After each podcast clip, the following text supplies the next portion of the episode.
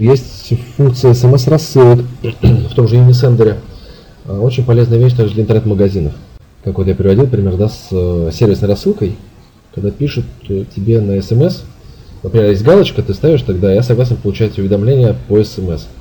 Вот, и такие вот э, получают. Главное потом не задалбливать постоянно, как делают, например, зебра, тренажерные залы, да, фитнес.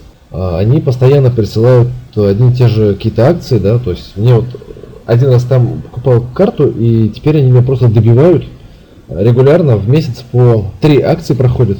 И что интересно, в одно и то же место они по разным ценам долбят. То есть я вот так смотрю, запоминаю, в принципе, цены, и бывает э, в начале месяца они мне пришлют по цене там 12 900 именно в одном месте, то есть э, присылают из разных мест, но вот я замечаю именно в одном, в одной тепле, куда я, куда я ходил. А, собственно, в, одном, в, в начале месяца 12 900, потом э, там 6 900, потом 9 900.